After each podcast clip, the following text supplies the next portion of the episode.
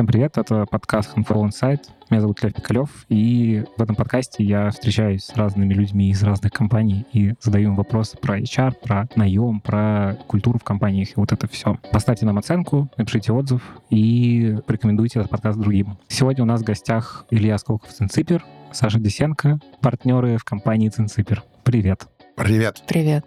У меня такая есть предыстория, что компанию Цинципер я узнал впервые, когда увидел кейс Почты России, что вы с ними работали. Лично есть интерес вообще, как это происходило, как такую большую махину вообще можно менять и что вы там делали. Ну, это уже довольно давно было. Нас позвал мой э, друг Родион Шишков, который тогда был заместителем директора почты. И началось все вроде бы с какой-то простой задачи посмотреть на их сайт и посоветовать им просто, что там и как переделать. И почта тогда находилась в настолько чудовищном состоянии, что, надо сказать, что все, что мы там потом переделали, переделать почту одно удовольствие, потому что что ты не сделаешь, будет гораздо лучше лучше, чем то, что было Такой до эффект, этого. эффект низкой базы, что ты да, да, ничего да. не сделаете. А, вот. И мы посмотрели на этот сайт. Сайтами мы особенно не занимаемся, потому что ну, сайт просто часть какого-то процесса. И мы поняли, что нельзя сделать вот этот их цифровой канал удобным, не переделав, собственно, их продукт. И мы переколбасили всю продуктовую линейку почты для того, чтобы нормальный человек понимал, что, собственно говоря, какие услуги почта предоставляет. И это было ужасно интересно, потому что мы дизайнеры, и, как правило, ну, вот есть эта мантра, которая мне, например, ужасно надоела про вот это пользователь, пользователь, Мгм. надо изучать пользователя. Но здесь что особенно изучать пользователя? Никто из нас никогда не хочет ходить на почту, и вообще-то в идеальном мире просто чпок, и посылка уже стоит у тебя на столе, и ты ничего об этом не знаешь, откуда она взялась. А то, что там надо было изучать, это почта обложена невероятным количеством всяких юридических, логистических там и так далее ограничений. Мы в объятиях юристов и логистов провели, на самом деле, гораздо больше времени, чем в объятиях клиентов почты. Почта еще специально регулируется, есть федеральный закон о почте, то есть есть очень-очень много сложностей. А почта в этот момент находилась в таком состоянии, что многие люди, которые знали ответ на вопрос, почему что-то устроено так, как оно устроено, они уже умерли. А те, которые... Ну, это очень старая организация. Почта есть везде, она должна дотянуться до каждого жителя нашей страны, она есть там, где нет э, церкви, милиции, там ничего нет, а почта есть. Она любому из нас должна мочь вручить повестку. Поэтому она есть повсюду.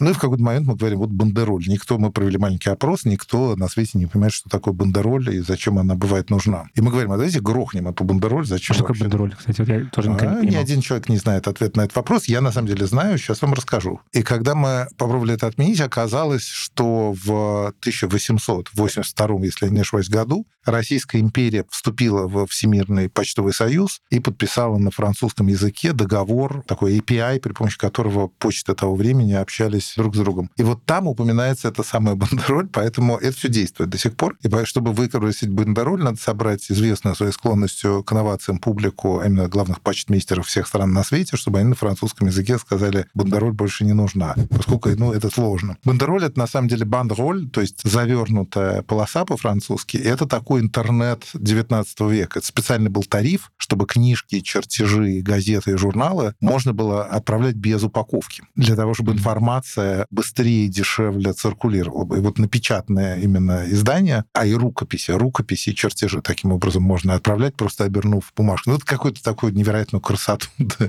ты узнаешь. И, в общем, то, что мы делали для них, это была реорганизация вот этой их продуктовой линейки, чтобы нам не надо было знать слово бандероль, а достаточно было бы просто сказать, какую задачу мы хотим решить. Потом из этого вылезла переделка их цифрового канала, частично реализовано, это полностью не реализовано. Другое дело, что почта такого размера, что там ничего быстро произойти не может. Частично переделали мы опыт в отделениях, ну и куча каких-то задач помельче. Я правильно понимаю, что вы пришли как команда консультантов туда? Да. И уже руками все это делала сама почта, то есть вы говорили, как этот весь бардак. Почта для нас довольно редкий пример в том смысле, что мы там руками тоже довольно много делали. Мы делали фронтенд довольно многих э, Мгм. цифровых решений, которые там были. Мы этим, наверное, с тех пор почти никогда не занимаемся, если это только не наши какие-то собственные проекты, просто потому что, ну, как правило, у наших заказчиков как-то эта проблема решена, и нас, как правило, зовут на более стратегическую часть, а как-то доделывают это обычно люди, которые внутри компании находятся. Окей, тогда расскажите про компанию. Что такое компания Цинципер? Саша лучше объясняет, чем я. Мы довольно много времени потратили на то, чтобы договориться о том, чем мы занимаемся. Последняя версия этого звучит так, что мы занимаемся стратегическим дизайном. Дизайном не в смысле визуальном, а в смысле проектирования. И мы смотрим на то, как устроен мир вокруг в нескольких областях, и это переделываем, либо придумываем что-то, чего еще не существовало. Компании, которые нас зовут, хотят побеждать, выигрывать, выходить на новые рынки за счет преимущества в том, какие продукты с каким пользовательским опытом они предлагают своим клиентам. Можно ту же самую борьбу выигрывать, не знаю, тем, чтобы уменьшать расходы, оптимизировать оргструктуры и так далее. Такого консалтинга тоже много. Мы занимаемся тем, чтобы помогать придумывать решения с помощью дизайна. А у них, получается, этих компетенций нету. То есть в российских компаниях с дизайном, в смысле с проектированием, все Бывает очень, очень по-разному, но мы вот для себя это разделяем на две части, что есть product creation, это, собственно, самая первая стадия, в которой тебе нужно вообще решить, в какую сторону, для кого, почему это вообще будет кому-то нужно, что в этом такого, что это будет ценно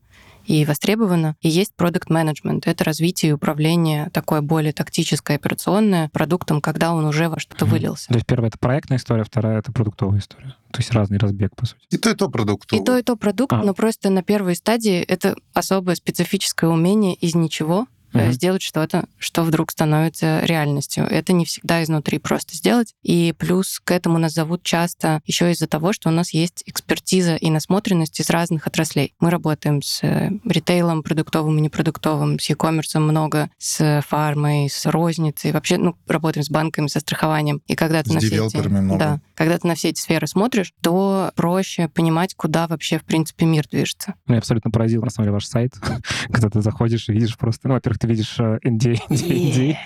Вот, а во-вторых, просто ну, то, что вы делаете, и все и возможность связаться. Вот, это интересно. Ну, в смысле, что ничего не понятно, но прикольно. Ну, в смысле, и еще очень секретно. Это буквально все да. говорят одно и то же.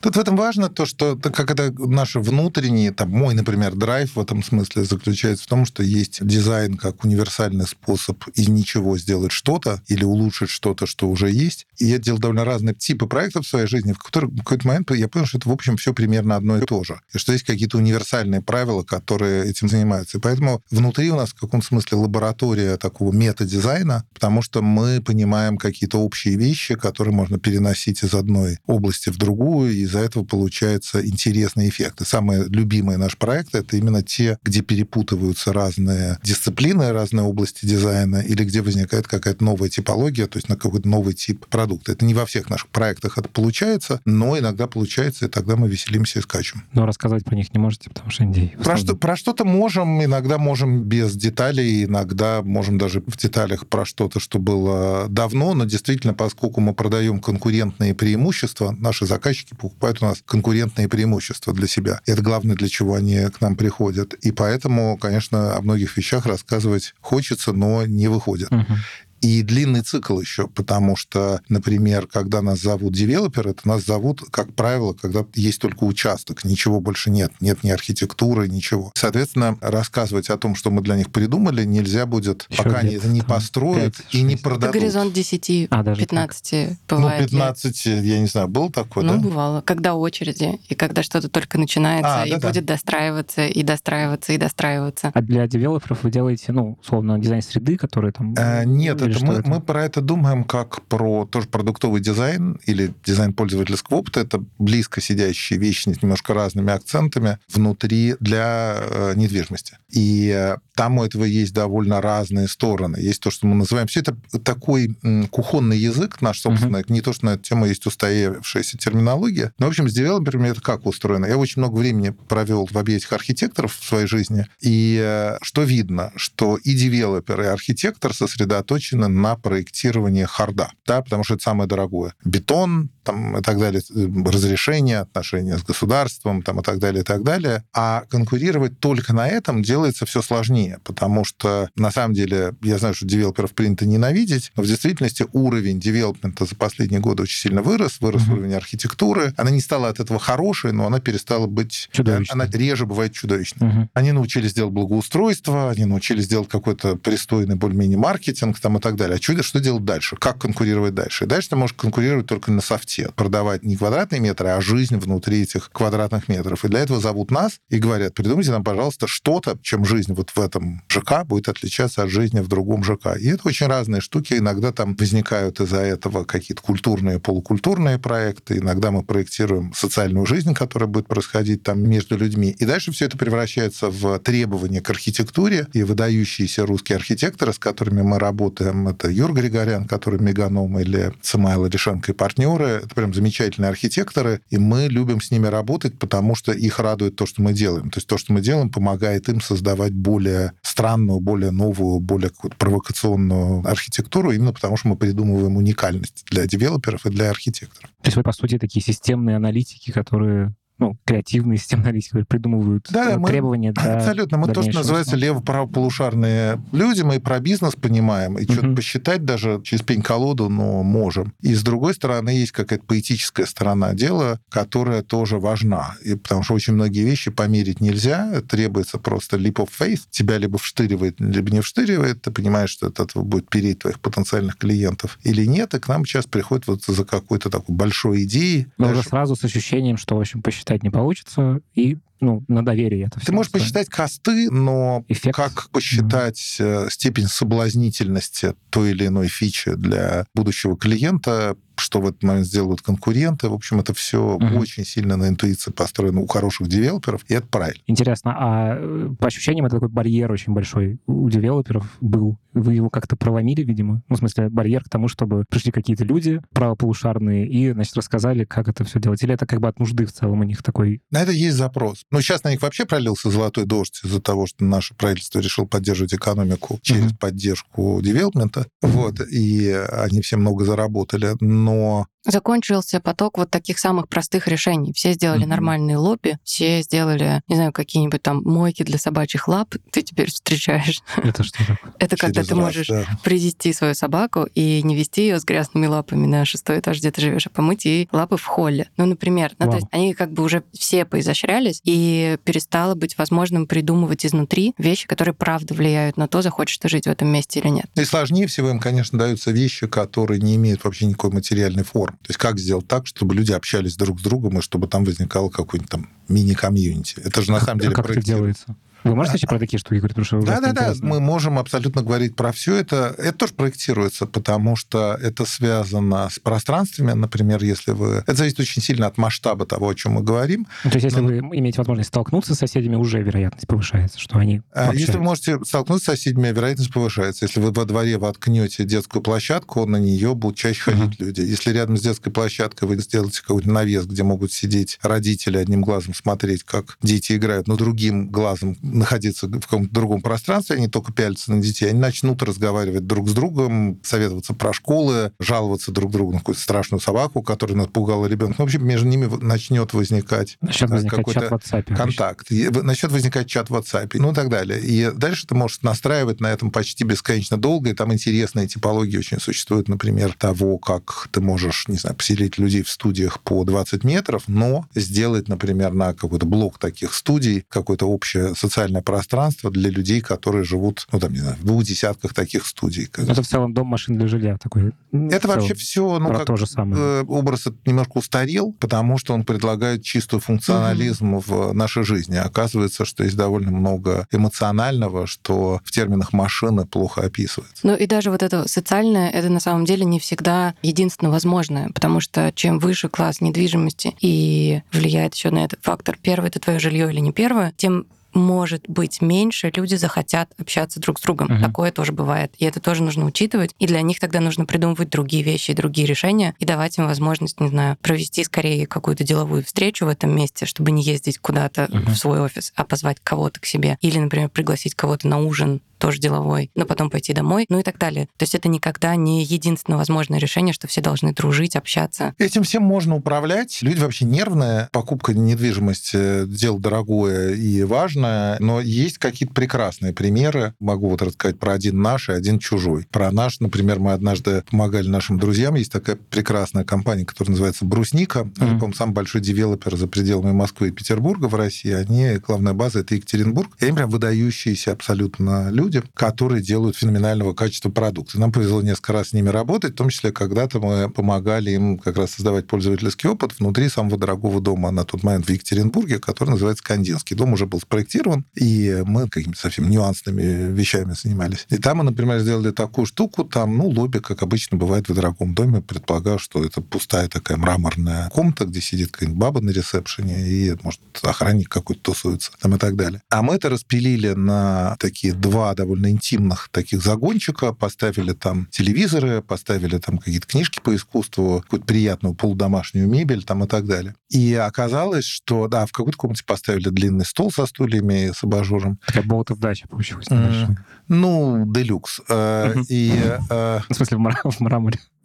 Нет, мрамора там стало сильно меньше в результате, такая домашность. Угу. И у нас были сомнения, что насколько в этом классе вообще так можно, и зачем этим людям квартиры не маленькие, зачем им вот этот экстеншн какой-то внизу. Но я вот там был год назад, и это просто поразительно, как это, как, как это работает. Да, люди общаются там, люди общаются в саду, который там есть на крыше, и, в общем, все это очень дружелюбно и симпатично получилось, хотя это как раз публика, которая, ну, в общем, не испытывает дефицита общения. Это взрослые люди, у них есть какой-то сложившийся социальный круг там и так далее, но там, ну, какой-то совсем нюансной вещью получилось сделать добрососедство. Интересно, мы в какой-то момент для Пика делали один проект, и там изучали людей, которые живут в уже построенных комплексах пика, и во всяком случае в некоторых из них абсолютно поразительно, какой там сложилась сильная комьюнити людей, у которых прям есть идентичность, которая связана с этим местом. Они тоже, разумеется, иногда имеют претензии друг к другу, но, в общем, они прямо очень ценят то, что там есть какое-то вот ощущение, что есть какие-то мы, это наше, у нас тут все как-то устроено более-менее так, как нам надо, и они не хотят, и они думают, что вот когда я накоплю денег, я перееду в другой пик, а не сбежать бы отсюда поскорее. Так что примеры mm-hmm. удачные есть.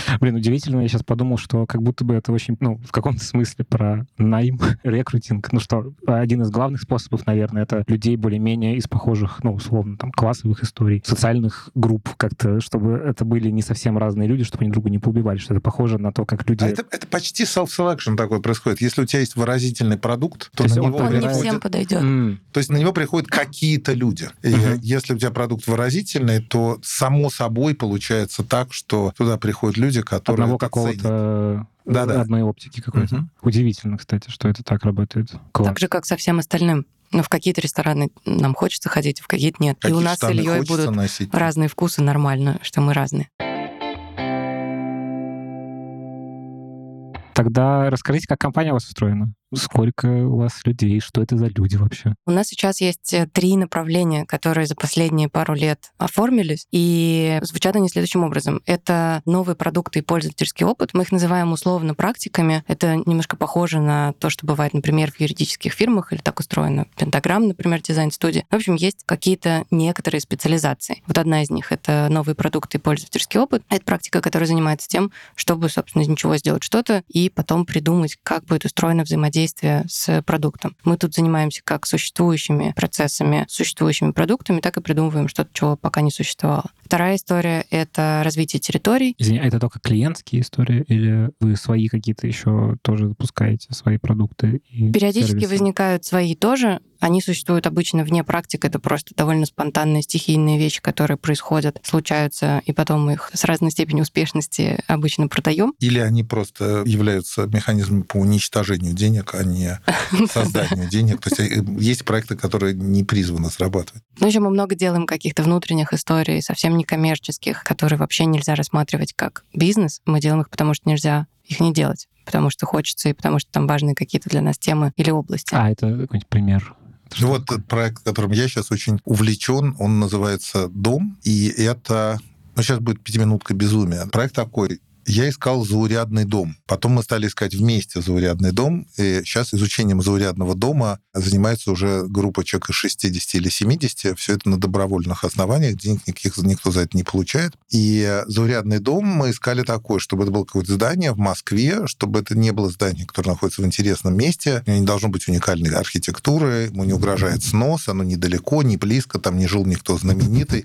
Просто A-билдинг. И мы его нашли. Да, вначале я думал, что, может быть, это будет дом, в котором котором я вырос на улице 9 Парковый, дом 5, но потом я подумал, что тогда это будет слишком лично и про меня, и другим людям это будет мешать в этом участвовать. И мы нашли такое здание на улице Воронцовские пруды, дом 9, и стали его изучать. Как мы его изучаем? Мы изучаем, какие грибы живут в мусоропроводе. Мы изучаем график посещения этого дома курьерами Яндекса. Мы изучаем и фотографируем звездное небо над этим зданием в разную погоду. Да, и это все надо делать честно, не торопясь, не пытаясь срезать никакие углы, устная история, там, под разными-разными углами. И дальше есть три гипотезы, которые мы хотим проверить. Одна очевидная, что неважно, на что ты смотришь, если смотреть достаточно долго, то можно увидеть через это все. Вторая тоже довольно очевидная, она из области квантовой механики. Это про то, что появление внутри системы наблюдателя меняет состояние системы. И я думаю, что где-то через год вот этого внимательного разглядывания этого здания оно превратится в такой заметный московский курьез. А если мы этим прозанимаемся, например, года три, то это станет самым изученным зданием в мире, потому что никто не знает имен кошек, которые живут в Эрмитаже или в храме Василия Блаженного. И это станет достопримечательностью не потому, что что-то в этом изменилось, а просто потому, что мы на это глядим. А третья, самая важная гипотеза, это вопрос про возникновение любви. То есть у меня есть подозрение, что мы так устроены, что нам надо будет как-то объяснить самим себе, зачем мы это делаем. На химическом каком-то уровне возникнет привязанность к этому. Это будет любовь не в смысле любовь страсть, а скорее любовь стерпится, слюбится. Но, наверное, какая-то часть людей, которые с нами это делают, начнут испытывать к этому какое-то пристрастие. Ну вот у нас есть такие проекты. Я не... Очень круто. А после того, как вы это все дело изучите, вот где точка отсечки этого проекта, где вы поймете что-то? Я думаю, что это просто станет очевидно нам самим, что там то ли эта игра надоела, то ли это начинает приобретать... Ну, здесь мы не знаем. Это какая-то open-ended история. Сейчас есть подозрение, что это закончится почти наверняка книжкой толстой-притолстой, в которой это все будет собрано. И я не уверен, что эту книжку кто-нибудь будет читать, что не означает, что ее не надо сделать Издавать. вот такой толстой-притолстой книжкой. И, может быть, получится выставка. Но тут тоже главное не пытаться успеть никакой биеннале. Ну, то есть как раз депродуктифицировать. В заурядности как раз. Смысл заурядности и вот в этом внимательном, спокойном глядении, потому что мы очень мало вещей в своей жизни вообще делаем с той скоростью и с тем вниманием, которого эти вещи заслуживают. И тут эта история только об этом. Ну, вот, например, такой у нас есть... Я, я вообще не знаю, что это такое. Это что, искусство? Ну, похоже. Ну, этот проект. Ну, вот похоже. началось это внутри, координирует это все прекрасная наша коллега Юнна Бакал. Это, и, слово, это из шутки родилось все или что это? А я, я не помню. У меня просто бывает какой-то припадок какого-то прогона, но вот я как-то прогнал это несколько раз, и почему-то зацепилось. Кто-то сказал, ну, а это интересно офигенно сейчас. Правда. В смысле, это выглядит как очень осмысленная деятельность. Ну, в смысле, что... Ну, или, например, там какая-то да. другая история, вот это тоже из некоммерческих проектов, которые мы делаем. Есть такая деревня Учма. Я как-то в ней случайно оказался, мы все ее полюбили, и в какой-то момент Лена с Васей, создатели музея истории русской деревни, который находится часов пять от Москвы ехать. Там выдающийся абсолютно музей, который сделали частные люди просто за собственные деньги. Поразительное место. Все поезжайте в Учму, пожалуйста, и посмотрите. Музей работает, правда, в теплое время года только. И летом к ним приезжает довольно много людей посмотреть. Они будут там экскурсии, и из этих экскурсантов возникает пробка, потому что Лена с Васей не могут вдвоем достаточное количество людей, ну, то есть экскурсия занимает, там, не знаю, 45 минут, понятно, что там люди накапливаются. И мы просто в каком-то разговоре ходили по этому музею, и нам пришла в голову мысль, а почему бы не сделать вот эти деревянные здания, деревенские, которые стоят на территории музея, почему просто их все не подписать, не сделать таблички с рассказом истории, тогда люди как бы смогут провести время с толком, пока они ждут этой экскурсии или вообще без экскурсии обойтись. Ну и вот дальше мы сколько, год уже, да, ковыряем как-то немножко да, по лета. принципу эту штуку, ну и, наверное, следующей весной смонтируем эту экспозицию, и, ну, это просто вот наша какая-то товарищеская помощь людям, которые делают чудесный музей. Вау. А я правильно понимаю, что, ну, есть, условно, коммерческая история, которой вы занимаетесь, и есть какие-то проектики, которые вы делаете, потому что прикольно? Мне так не нравится думать про это, потому что как будто у тебя есть какая-то работа, а потом ты после этого делаешь что-то для души. Uh-huh. Или ты рисуешь какую-нибудь ужасную полиграфию, но всегда мечтал сделать музей. Ну вот бывает такое увлечение у дизайнеров, что они что-то делают за деньги, но мечтают проектировать учреждение культуры. Мне кажется, что это не так устроено. Мы делаем только то, что нам хочется делать. И за что-то из этого платят деньги, классно, за что-то из этого платят столько, что мы можем себе позволить еще сделать что-нибудь другое, за что не платят. Но для меня это просто разделение непонятное. Просто есть операционка, которую ты должен как бизнес мочь закрывать. А что, если нет? Что, если что? Ну, в смысле, а что, если ты как бизнес ничего не должен? Ну, в смысле, ты же берешь некоторую ответственность за людей, которые на тебя работают или нет? Нет, берешь, конечно, но я имею в виду, что, по-моему, у нас есть великая привилегия не делать ничего, что нам не хочется делать. Mm-hmm. Есть спрос на то, что мы предлагаем, с нами работают mm-hmm. какие-то интересные, клевые люди. Это осмысленные взаимодействия. Это не что-то, для чего мне нужно просить людей, которые у нас работают, пожалуйста, пожалуйста, это не очень интересно, нужно немножко заработать денег. Такого не бывает, к mm-hmm. счастью. Поэтому это, как мне кажется, все один какой-то большой процесс. Мы чего-то, например, научаемся исследовать в наших проектах с клиентами, а потом то же самое переносим на вот те же самые воронцовские пруды и думаем, как то, что там нашлось, перенести обратно. И это так перетекает друг в друга. Это вообще просто, ну вот для меня и, по-моему, для многих из нас, это ну просто вот какой-то кусок жизни, который мы как-то вместе какую-то значительную часть времени проводим. Есть деньги, это важно, а есть не деньги, это тоже важно. Если мы друг другу симпатичны, и в разговорах у нас возникают какие-то затеи, так ну и давайте здесь делать это, потому что тут есть для этого инструментарий, потому что есть общий язык, потому что мы понимаем друг друга и так далее. И что-то деньги приносят, что-то уносят. Это очень естественный процесс. В этом смысле это такое, ну, то, что называется лайфстайл-бизнес. Хочу ли я, чтобы в этой организации, когда работало 500 человек? По-моему, нет. Я тоже. А сколько сейчас? Сейчас, ну сколько? Человек 40? Мне кажется, такое. да, плюс-минус. Угу. Примерно так. Мы, мы так не уверены, потому что вокруг нас есть какое-то количество таких постоянных, в кавычках, фрилансеров. Ну, то есть юридически это по-разному бывает э, оформлено, но есть люди, ну, наверное, человек 40, с которыми более-менее постоянно мы что-то делаем. И тоже вот э, это разделение, мне кажется, что это все немножко уже устарело все вот фрилансеры, не фрилансеры. Есть какие-то люди, у которых есть какой-то режим жизни. Вот у нас есть э, наш коллега и друг Артем, и он э, художник, и он такого склада человек, что он может в нашем темпе, с нашими требованиями к качеству и глубине делать, ну, предположим, два проекта в год. И больше не может. Просто он настолько сильно в это все ныряет, и мы его потом отпускаем в свободное плавание. А потом он приходит к нам снова. Фрилансер он, ну, нет. Он какая-то важная часть этой организации, и он приносит чего-то, чего без него не работает. И мне поэтому тоже все вот эти слова тоже не очень ну, То есть это, по, по сути, тоже про некоторое комьюнити. Абсолютно, что это может быть как угодно устроено. Да? Ну да, ну вот тебе сейчас угу. не про это в основном хочется что-то делать. Ну иди, потом придешь снова. Угу. Или предложи, про что тебе хочется, и мы чего-нибудь на эту тему придумаем. Окей, okay, а как бизнес вы живете в смысле, ну, каких-то очень понятных там историй про финансовый поток, про вот эти вещи? То есть у вас есть какой-то человек, который, ну, в общем, за этим наблюдает как Конечно, за это же не черити.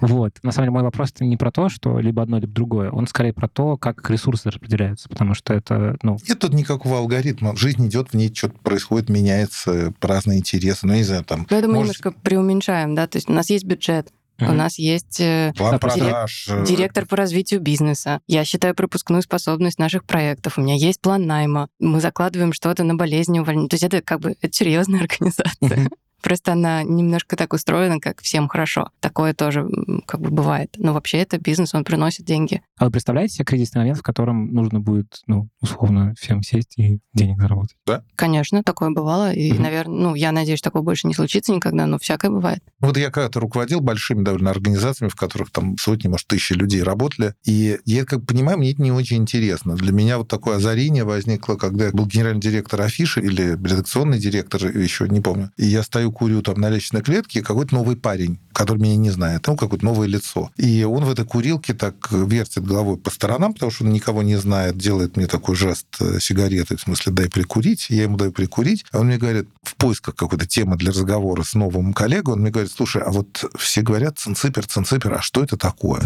А, а это, я ему говорю, это я. Вот. И... Вопрос-то не изменился спустя столько лет, то же самое. Вот, но в этом смысле мне интересно работать с людьми. Я все понимаю про большие организации, которые работают с процессами, процедурами, правилами. Да, там есть место для людей, но это сделано в обратную сторону. Может быть, это связано еще с сутью того, чем мы занимаемся, потому что это все про эмпатию, про понимание людей, про то, что им надо. И в этом смысле вот этот образ того, что мы группа людей, которым ну, что-то интересно и выгодно вместе делать, это какая-то очень греющая Э, меня штука. Немножко кибуц, да. И поэтому там, не знаю, я это начинал, это был мое, потом у меня возник один партнер, потом другой партнер, сейчас, кроме меня, сколько нас? Шесть. Шесть. Э, и будут еще. И это совершенно открытая история, и тебе не надо приходить ко мне и говорить... Э, то есть, ради бога, приди и скажи, а как стать партнером, я тебе расскажу. Но довольно часто это мы приходим. Не знаю, это же не то, что, Саша, по-моему, вы ко мне не приставали с вопросом, как стать партнером. Не было я просто в какой-то момент пришел к Саше и говорю, можно я тебе подарю кусок этой организации? Просто подарю. И, ну, как бы, по-моему, это было мое самое мудрое в жизни решение отношения вообще.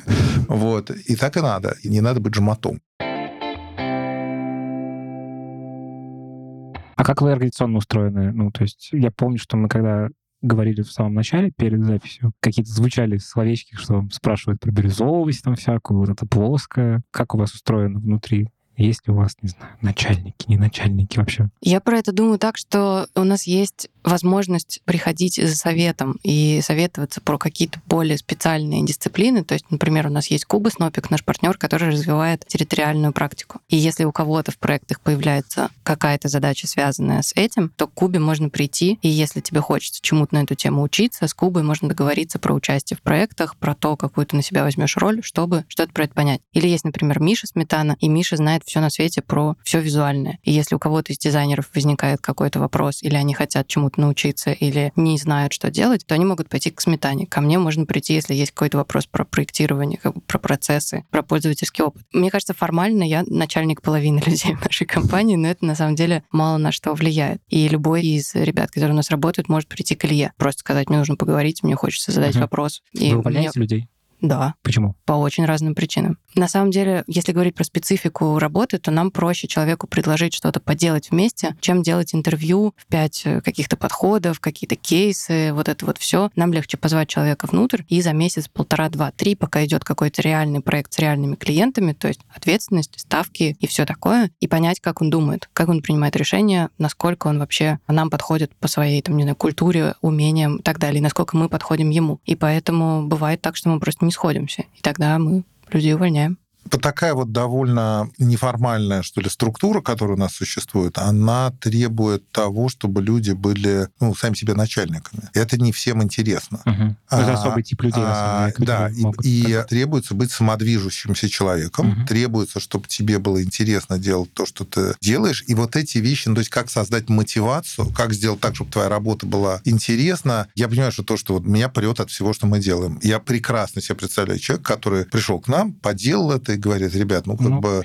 не моя чашка чая, как бы меня от этого не прет. Ну, и отлично, ну, как попробовали, дайте бог всяческих успехов, иди занимайся каким-то другим делом. Но то, что точно нет, это саботаж и скепсис, это неуважение, ну, с этим мы, правда, не сталкиваемся, но это неуважение к людям, с которыми ты работаешь, или неуважение к клиентам. Это очень важно, это клиентский бизнес, и довольно часто бывает, знаете, такое вот отношение из рекламного агентства, что там uh-huh. на той стороне какие-то придурки сидят, которых надо как-то перехитрить. Это совсем не то, как мы думаем. У нас нет ни одного клиента, это я вот ответственно совершенно говорю, которого мы бы не уважали. Мы не беремся за задачи, если мы в них не верим. Мы там практически не делаем каких-то около государственных государственных проектов, именно потому что там трудность бывает сделать так, чтобы проект был на самом деле осмыслен. В общем, видно, что все эти вещи на самом деле это про то, что всех денег на свете не заработаешь, угу. но как ни странно, это иногда бывает довольно выгодная вещь, потому что если вы посмотрите на наш портфолио, то это ну, довольно феноменальный список продуктов, производит впечатление на кого угодно. А почему? А потому что мы делаем то, что нам интересно. А если мы делали все подряд, мы построили унылый конвейер. На этот унылый конвейер надо было бы посадить людей, от которых не требуется быть интересными, не требуется уметь думать, а требуется заворачивать на конвейере гайку. Много есть консалтинговых компаний или дизайнеров, у которых вот так и построен процесс. У нас работают классные люди, они развиваются, они странные, они такие сякие не похожие друг на друга, и это и есть, собственно говоря, то, что мы продаем. И приходят они к нам, потому что у нас клевые, потому что проекты интересные. Оставляя за скобками Индии как бы секретность, значительной части того, что мы делаем, но когда-нибудь все эти Индии будут сняты, у нас нет ни одной вещи, которую мне было бы неудобно показать кому угодно. Это не значит, что они все гениальные, к сожалению, но у нас нет было за это время ни одного проекта, за которым мне было бы там, не знаю, неловко, чтобы мои знакомые, то есть проходного, сделали как-то, потому что были нужны деньги. Нет, мы во все это верим. А бывает, что ну, вы беретесь за какой-то проект и в процессе понимаете, что, в общем, это не то, что вы хотели бы делать? Так, так бывает. Бывает. Его приходится доделать, потому что мы взялись, впряглись, угу. мы не можем выбежать на, на полдороги, но в следующий раз будем умнее. Даже бывало еще по-другому, когда мы решили в середине приняли решение не продолжать. Там было очень много разных обстоятельств, которые совпали. И для меня это до сих пор какой-то супер важный момент был. Я им руководила, это было там несколько лет назад. И я пришла к Илье к еще одному нашему партнеру Диме и сказала, что это не очень ситуация со всех сторон не получится принести пользу, и вообще мы неправильно поняли задачу, и, в общем, нельзя ли это закончить. И Илья с Димой сказали, что да, и мое слово казалось достаточным для того, mm-hmm. чтобы принять такое решение, я это страшно ценю. Мне кажется, что это очень важно, потому что если ты оказываешься заперт внутри договоренностей, которые с разных сторон оказываются неэффективными, это может тебя привести к нервному тику. Нет, там клиент тоже был согласен нас выпустить. Да-да, безусловно. Справедливости, э, Конечно. справедливости ради. Разумеется, если бы клиент сказал, не, ребят, взялись, доделывайте, мы бы доделали. Вообще интересно, а как это вот у вас, у партнеров это э, воспринимается э, история с тем, что вообще весь окружающий мир говорит о том, что ваша модель ну, типа, какая-то не такая. Ну, в смысле, что, типа, когда бизнес говорит, все денег не заработаешь, обычно чувствуется это, ну, социальное давление некоторое. Ты общаешься с ребятами, которые делают, там, ну, какие-то собственники компаний. Для них это совершенно другое, ну, как бы у них оптика очень вот это бизнесовая. Для них это все про потоки денег, и как бы в целом, ну, в этом есть, наверное, доля смысла о том, что бизнес — это какая-то коммерческая структура, которая, собственно, занимается вот этим, но как будто там нет момента, где человек останавливается и думает, вообще, я, ну, то делаю или не то. Ну, короче, фрустрация здесь есть, что ты все время себя чувствуешь каким-то не таким. Вы с ней сталкиваетесь или как бы тут вопрос просто маржи? Если у вас маржа хороша, то вы имеете эту степень свободы. А мне кажется, это такое счастье, а чего тут Ну да, чувствовать да, да, да. фрустрацию? Ну, Мне кажется, это ложное, ложное противоставление. То есть мне кажется, что вот эта вот идея, если вы лучше всех играете на скрипке, вам за это платят деньги, это бизнес или это что? Мы делаем то, что мы хотим, нам за это платят. Это настоящий бизнес в том смысле, что нам совершенно не все равно, сколько это приносит денег, и нам все равно, Нам нравится их зарабатывать. тратим да. денег, и э, как бы мы не будем платить вам на тысячу рублей даже больше, чем то, чего стоит ваша работа, просто из-за того, что вам это захотелось. И нас прет от того, что это получается как бизнес. Но история про то, что... Ну, вот эта распространенная тема про то, что давайте делать, там, не знаю, говно для быдла, потому что только за это платят деньги. ну и это вечное полная- масштабирование. это полная, это полная ерунда, потому что взял однажды один джентльмен, и взял красивый мобильный телефон, и э, очень дорогой. Ну и как-то все захотели покупать красивый мобильный телефон, хотя тоже распространенное мнение заключалось в том, что люди вообще не отличают одно от другого, дизайн не продается, это все для какой-то крошечной элиты, там и так далее, и так далее. Мало того, что у них получилось сделать телефон, который все хотят, все остальные телефоны, лучшее, что они могут придумать, это быть похожими на этот самый телефон. То же самое касается и масштабирования, потому что если то, что мы продаем, это люди, классные люди, это то, зачем к нам приходят, то, что у нас покупают, то для того, чтобы масштабироваться, нам нужно, чтобы классные люди хотели работать у нас. Есть другие бизнесы, которые могут расти вширь или вглубь, или как угодно, быстрее, конечно, да. Но раз мы занимаемся этим, то самое-самое главное, чтобы к нам приходили те люди, которые чувствуют, что это ну, какой-то для них в том числе и человеческий шаг, для которых работа, я вот ненавижу, например, слово компенсация, которое подразумевает, что тебе в процессе труда Страдания. наносит какой-то Да, урон, да. и дальше какое-то молоко за вредность тебе должны выдать, чтобы ты немножко меньше от этого страдал. Это какая-то чушь. Мы занимаемся любимым делом, и нам еще за это платят, и это все растет, растет, растет, этого делается больше и больше. Класс. Почему надо выбирать между... Ну, то есть лучше быть э, Здоровым, богатым и богатым. здоровым или бедным, но больным? Мгм. Ну, как бы... Как вы этих людей ищете? Вообще, как быстро вы растете? Растете ли в людях? Мы пришли к вам в подкаст в надежде, что это поможет нам найти немножко людей на работу. Это Окей. самый главный сейчас дефицит. У нас сейчас совершенно sellers market. Наши услуги всем нужны. У нас было несколько лет такого немножко блуждания по пустыне. Мы не могли найти продукт market fit, потому что мы очень сильно опередили рынок. Сейчас рынок нас догнал, и у нас прям много работы. Мы ее выбираем. Мы посчитали, что в каком-то во втором, что ли, квартале, если бы мы взялись за все проекты, по которым были уже согласованы коммерческие предложения, то есть где согласованы и подход, и деньги там, и так далее, то мы бы заработали на 68% денег больше. Нам пришлось отказаться. Ну, что значит отказаться? Сказать, ребята, классно, взять». давайте мы это будем делать в октябре, Мгм. где разговор происходит в мае. Но они такие, «Ну вы что, с ума что ли, там сошли совсем пока? Идут в какое-то другое место или просто не решают этот. И э, в этом смысле мы очень э, ищем людей, никакой особенной системы у нас для этого нет. Как-то через word of mouth, через то, через все, какие-то люди откуда-то жизнь их нам подбрасывает. Это какой-то нерациональный у нас процесс. Сейчас вот Саша как раз пробует его здесь сделать Структурировать. более структурированным. А ошибки бывают в этом найме? Ну, в смысле, что вот вы... Или вообще или вы так не воспринимаете это как ошибку? Я воспринимаю, ну, конечно, как Да, бы бывает. иногда у меня есть такой, такая дурная черта, что я влюбляюсь в людей, я их тащу куда-то внутрь, иногда ну, все вокруг кругом там вертят пальцем у виска и говорят, это вообще что? Но просто вот тот метод работы, который у нас есть, он означает, что надо что-то вместе делать. Да, мы разговариваем с людьми, да, мы просим, чтобы нам показали то, что они делали раньше, да, мы устраиваем по, там, не знаю, три или четыре интервью с разными партнерами, и мы очень важно, когда человек собирается к нам идти, мы ему рассказываем, что в нас есть плохого, и мы как бы немножко уговариваем людей не ходить к нам для того, что чтобы... вас плохого? Наши недостатки — это продолжение наших достоинств. Это то, что очень много вещей не прописано, очень много инструментов, какой-то кухонный язык, который между нами сложился, появляется новый человек, никто ему особенно не объясняет, что это такое, потому что времени нет. Мы делаем онбординг какой-то, но это про формальную сторону дела. А дальше тебя сразу бросают, как кур в ощупь, и говорят, иди делай исследование. Ты говоришь, а что такое исследование? Тебе говорят, ну что, исследование? Ты что, не понимаешь, что такое исследование? Как бы ты выходишь Ладно, это не думаешь, так жестоко «О, о, происходит.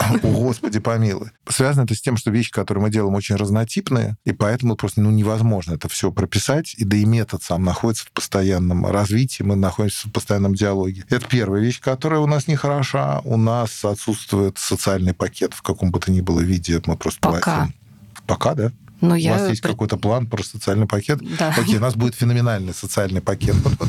И совершенно не всех радует вот эта вот радужная творческая муть, в которой это все происходит. Потому что мы пользуемся нашими личностями для того, чтобы делать нашу работу. Это вообще не всех радует, чтобы лезли к тебе в душу и так далее, и так далее. Объясните мне, что надо делать, я это сделаю, и отстаньте от меня. Дайте мне формальные критерии, по которым вы будете оценивать Но это явно не э, ваши люди, кому-. Это не, да, наши, не да. наши люди, но иногда люди влюбляются вот в этот образ, который мы создаем, приходят, но не могут себе представить, что это до такой степени правда так и есть. Как мы говорим, они просто не сталкивались с таким раньше и не знают, что такое бывает, что правда тебе скажут, что ну вот ты сделал какую-то презентацию, и там все вроде правильно написано. И тебя вдруг начинают 20 раз заставлять это переделывать, при том, что ты знаешь, что клиент увидит самую красивую презентацию в истории клиента. Они такой красоты никогда не видели. Ты не понимаешь, что от тебя хотят, и зачем надо красивую презентацию делать еще более красивой. А на самом деле это надо, потому что форма отражает содержание, потому что если мы дизайнеры, то мы ничего не делаем э, на автопилоте и просто так, и там не может быть неточности на формальном уровне, потому что неточность формы — это неточность мысли и так далее. И вот ты сидишь бедный и плохо понимая, что ты, может быть, не обязательно вообще с этим сталкивался в жизни. Все, что тебе надо сделать, это сказать «помогите». И это не у всех получается. И иногда люди ужасно обижаются. Когда мы им говорим, что слушай, что-то у нас не выходит, это настолько все симпатично, мы не очень хорошо иногда даем фидбэк, потому что все такие деликатные, что сил никаких нету. И Иногда поэтому... времени нету просто. Иногда времени нет, иногда мы забываем, да, и еще так получается, что самые энергичные, яркие, талантливые люди привлекают естественным образом к себе больше всего внимания в смысле какого-то фидбэка, а какой-то человек, который особенно никуда не лезет там и так далее, ну, чего ему какой-то фидбэк э, давать. И дальше мы говорим этому человеку, что что-то у нас не выходит вместе, и он такой, ну, а так все прекрасно вроде было, и это так клево то, что вы делаете, и какая-то такая утопическая компания людей, как же вы меня в будущее не возьмете, а мы говорим, вылезай из нашей волшебной лодки. И это, ну, Я это хочу починить. Ну, правда, потому что то, насколько иногда это происходит all of a sudden, мне кажется, не совсем Ну, звучит, что это... не нашей сильной про- стороной пока. ну, процессы в любом случае какие-то есть, просто они Да-да. очень хаотичные и... Ну, в общем, требовательность в смысле качества, точности и приверженности, что ли, тому, что ты делаешь, это важно, и это не все выдерживают, потому что Мгм. это правда бывает тяжело. Тебе нужно, правда, сто раз переписать. У меня были моменты года назад, когда я просто ревела. Но это не потому, что это каторга какая-то, а потому что ты в этот момент чего-то понимаешь про то, что ты думаешь, и ты в следующий раз меньшее болото принесешь с собой, от чего-то у тебя будет выстраиваться в какие-то цепочки, которые правда что-то значат. Что у вас э, с текучестью? Вы текучие? Вы текучие слово, или да. нет?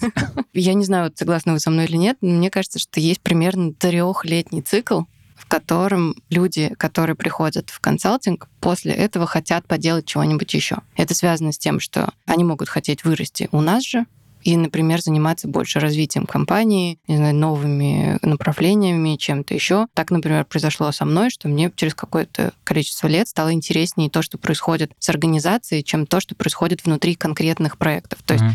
тот самый условный метод, про который говорит Илья, стал интересовать меня больше, потому что это на уровень выше, чем конкретному клиенту решить конкретную задачу. Это не отменяет того, что мне нравится придумывать и участвовать в проектах, но тем не менее фокус сместился. Некоторые люди очень хотят и скучают по работе в конкретном продукте. То есть в том, что уже случилось, не в Мгм. каком-то там абстрактном будущем, да, на уровне концепции, идти делать вещь, которой все пользуются, которая уже и сейчас существует. Такое бывает.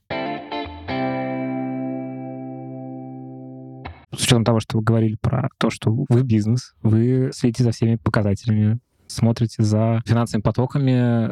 В этом смысле какая-то есть все-таки организационная структура или все равно... Конечно, имеется генеральный директор нашей организации, с которым мы on and off в разных проектах работаем лет 20 уже, наверное, Саша Емцев, который предположительно станет тоже нашим партнером вот в ближайшее время. Есть бухгалтерия, есть офис-менеджер там и так далее, и так далее. Это все вполне формально построенные процессы, но опять, поскольку и Саша, и я, и там Дим Плющев, еще один наш партнер, бывший вице-президент Визы, я был когда вице-президентом Йоты, до этого был директором издательского дома Афиша, там и так далее. Ну, то есть э, Саша работал в, ну, в довольно разных... Но я не э, была вице-президентом.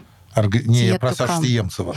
Вот, ну и просто мы понахватались. И в этом смысле я думаю, что ну, как бы это очень ненаивно все устроено, то, как мы анализируем продажи, то, как у нас построено, там, не знаю, финансовое прогнозирование, или то, с какой аккуратностью мы платим налоги, там, и так далее, и так далее. Это все сделано на уровне, который, я думаю, не очень часто встречается в организациях примерно такого размера, как мы. Я вот начала рассказывать про практики uh-huh. в какой-то yeah. момент, и внутри, ну, можно ли это назвать словом производство, проекты, которые мы делаем, делятся вот на эти три направления. Это новые продукты и пользовательский опыт, это развитие территории и брендинг. И внутри каждой из этих практик, во-первых, у нее есть руководитель, это Миш Сметана в брендинге, я в новых продуктах и Куба в развитии территорий. И под этим есть этаж, так называемый этаж директоров. Мы сленг этот позаимствовали, опять же, из консалтинга или юридических компаний, но тем не менее это для нас просто способ определить зону ответственности. Может быть, еще звучит, в общем, нормально. Но на самом деле это не организация такого масштаба, где нужно вводить грейды и делать оценки 360, чтобы людей поднимать с грейда на грейд. В общем, неважно. Есть у нас директора. Это люди, которые наблюдают и присматривают за несколькими проектами разом, за несколькими проектными командами, у каждой из которых тоже есть свой руководитель.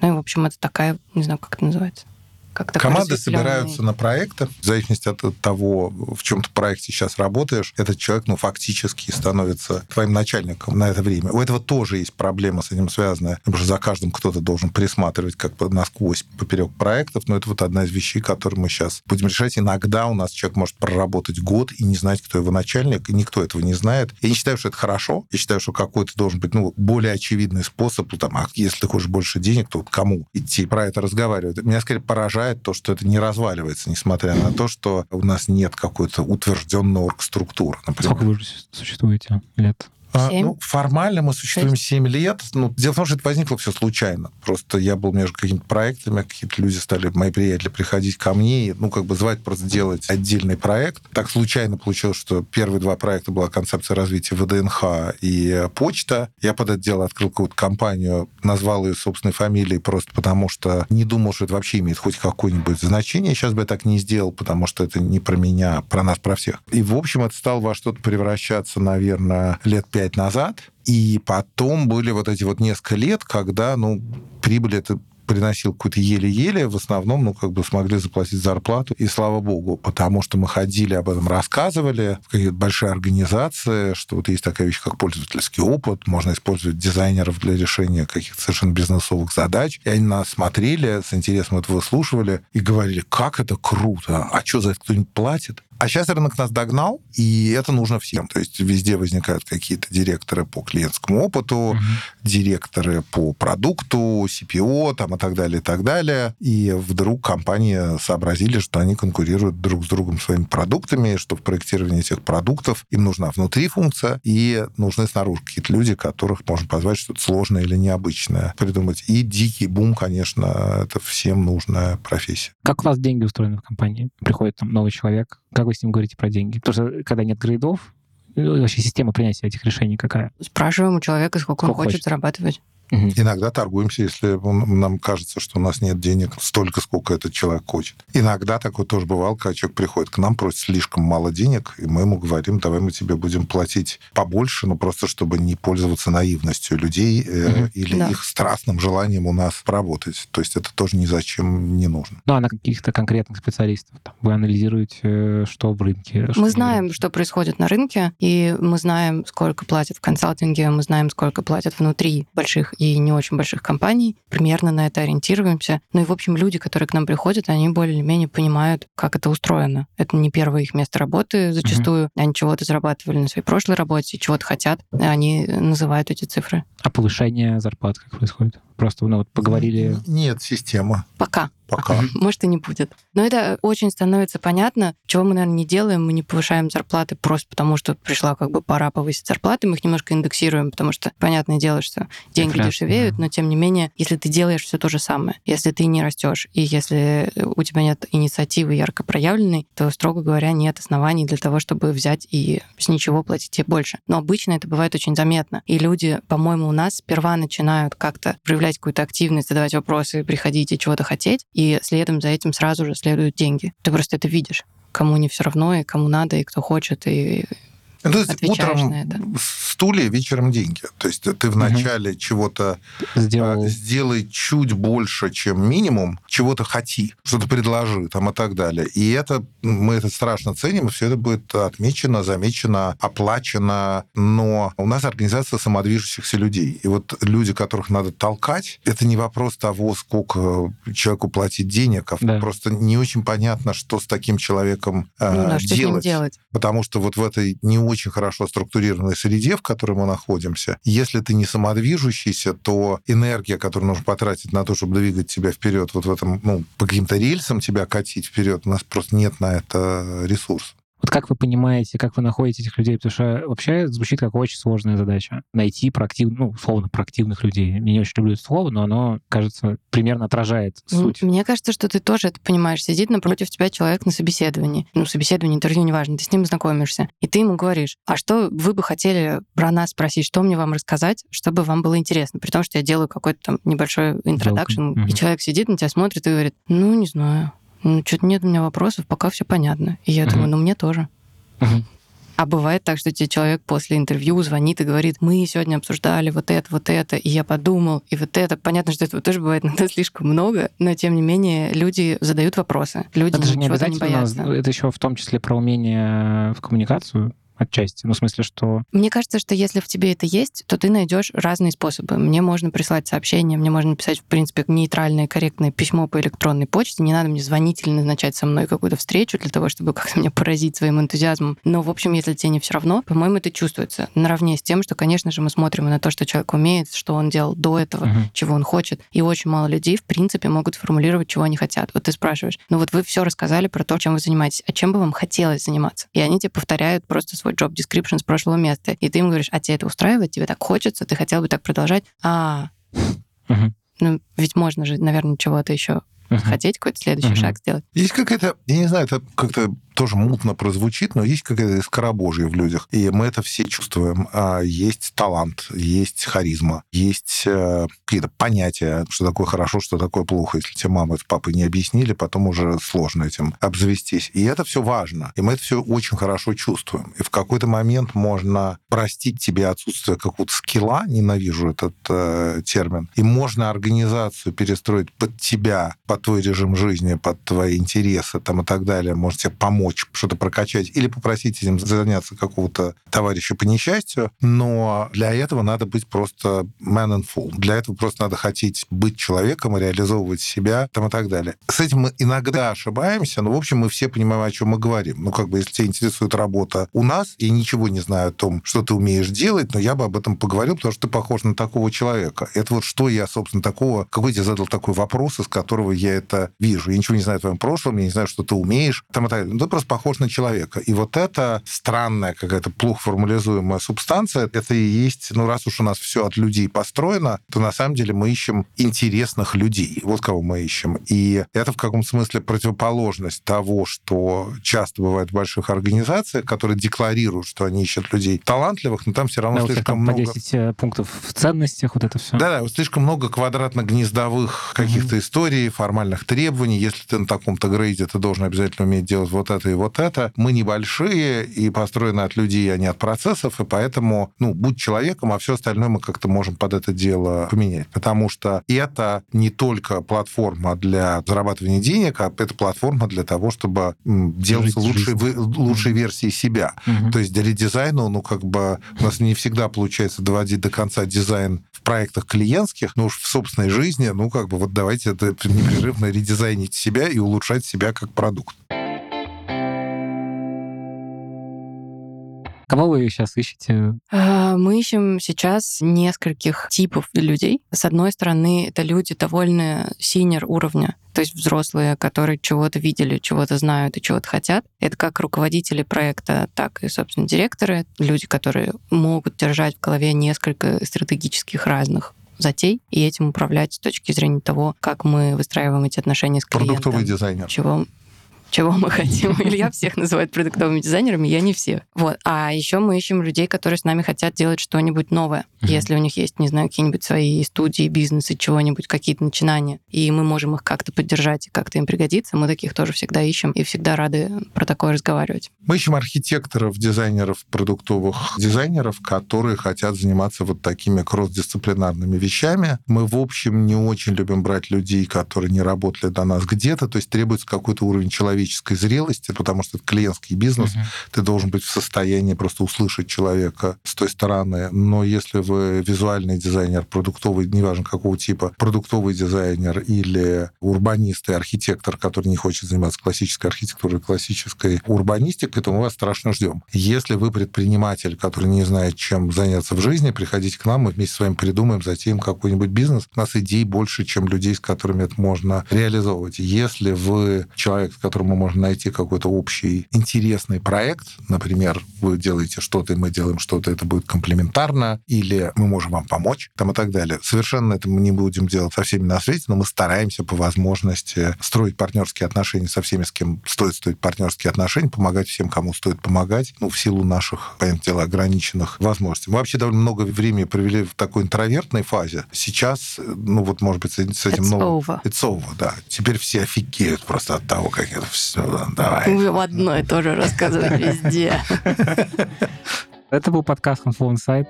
Подписывайтесь, ставьте нам оценки, пишите отзывы и всем пока. Пока. Пока. Спасибо, Спасибо большое.